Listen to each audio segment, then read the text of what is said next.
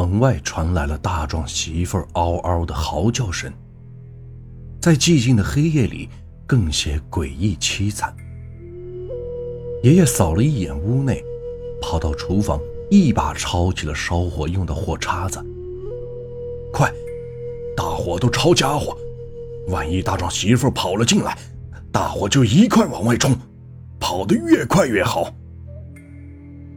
一时间，什么切菜的菜刀、锅铲子，凡是能用作武器的东西，都被大家给抄了起来。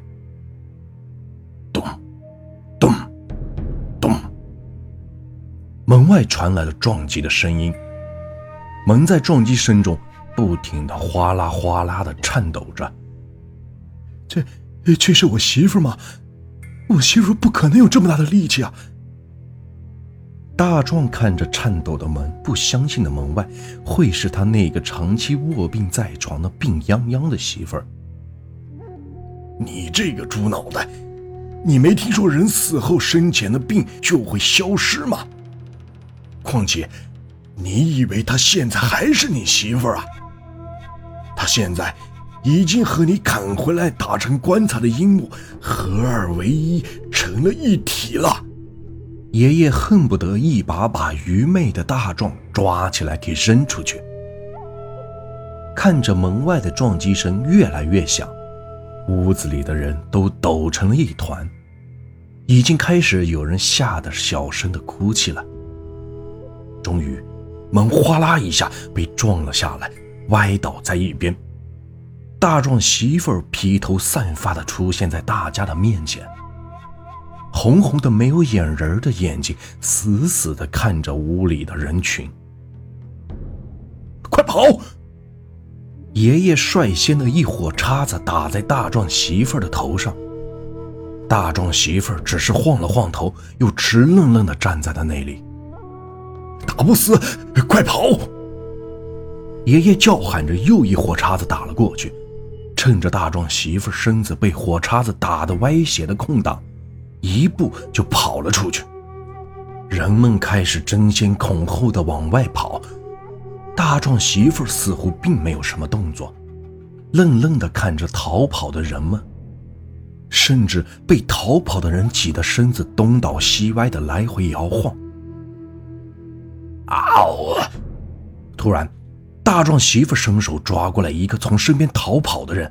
摁倒在那里，照着脖子一口就咬了下去。救命啊！救救我！我被咬住了！滋滋的喝血的声音。大壮媳妇冲着逃跑的人群露出一个古怪的微笑，趴在那里滋滋的喝着被他咬死的那个人的鲜血。完了。这回他尝到了血的味道，我们更逃不了了。快，快让大家赶紧都从屋子里出来，我们要离开这个村子。大壮媳妇喝了一会儿血，啪的把那个被他咬死的人扔在了一边，又蹦蹦跳跳的开始四处寻找活人。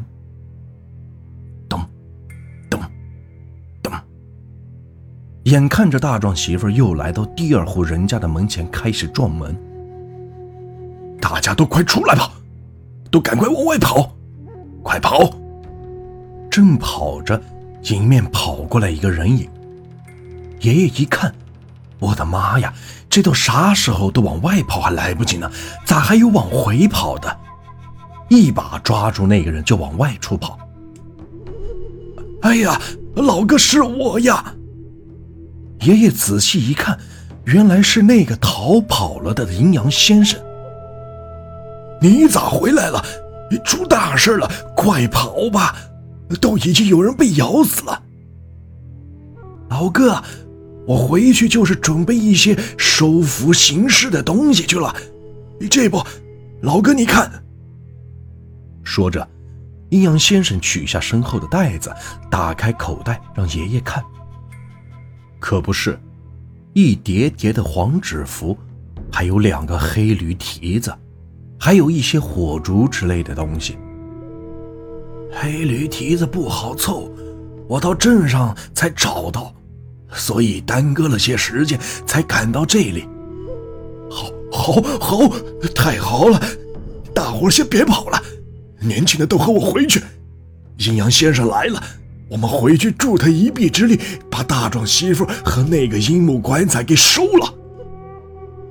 在爷爷的号召下，一群人又浩浩荡荡的往回走，回到大壮家附近，好吗？大壮媳妇正趴在一个人身上喝血呢。旁边地上还有两个已经死了的尸体被扔在了那里。看见走过来的人群，大壮媳妇啪的一下扔开手里的死人，站起身来，张着血乎乎的大嘴，嗷嗷的嚎叫着，向人群咚咚的蹦了过来。阴阳先生冲着爷爷一点头，爷爷迅速的上前，照着大壮媳妇就是一火叉子。就在大壮媳妇一摇晃脚步停顿的空档，阴阳先生拿起黑驴蹄子，塞进了大壮媳妇那血盆的大口里。扑通一声，大壮媳妇连吭都没有吭一声，就直接倒在了地上。阴阳先生又迅速地掏出一张写着红色符文的黄纸符，贴在了大壮媳妇的额头上。快来人！把大壮媳妇抬进那口阴木棺材里，我们没有多少时间了。我的符文只能镇住他半个时辰，快，快！大家一听，迅速的上前抬起大壮媳妇，就往大壮家的院子里跑。跑到院子里，把大壮媳妇迅速的放进那口紫红色的阴木棺材里。阴阳先生又掏出几张黄纸符文，在棺材的四周都贴了几张，擦了擦额头的汗水。快盖上盖儿，老哥哥就看你的了，要钉七七四十九钉才好，多一根少一根都不行。爷爷答应一声：“快，快带棺材盖儿。”大壮去把我的帆布背包拿过来，里边有钉子。大家抬起那个还在往外渗出血的棺材盖，就盖在了棺材上。爷爷也不管什么渗血不渗血了，一把斧头拿起钉子就要开始钉。忽然，棺材盖不停地抖动起来，砰砰的直蹦钉子，根本就钉不进去。明阳先生一看。快！大伙都过来，给我死死的摁住了！十几个人都恨不得趴在棺材盖上，才总算把棺材盖给压得抖得不那么厉害了。爷爷迅速的一个一个查着数，钉了七七四十九根钉子。等所有的钉子都钉完，棺材盖终于停止了抖动，静静的停在了那里。阴阳先生看了看表，这是个阴木，我们阳间的火是烧不着他的。现在赶快把棺材弄到坟营地里给深埋起来。大壮，你带几个人迅速的先跑去坟营地，先把你媳妇的深坑再挖尺一深。剩下的人迅速找车把棺材给运过去，要快，时间不多了。另外，今晚被大壮媳妇咬死的人都给我拉到坟营地去，谁都不要哭。谁要是哭声把咬死的人给我吵醒了，再出现形式就更麻烦了。就这样，把装着大壮媳妇的阴木棺材深深地埋在了野外老坟营地里。阴阳先生点上蜡烛，做了一场法事，事件。终于平息了下来。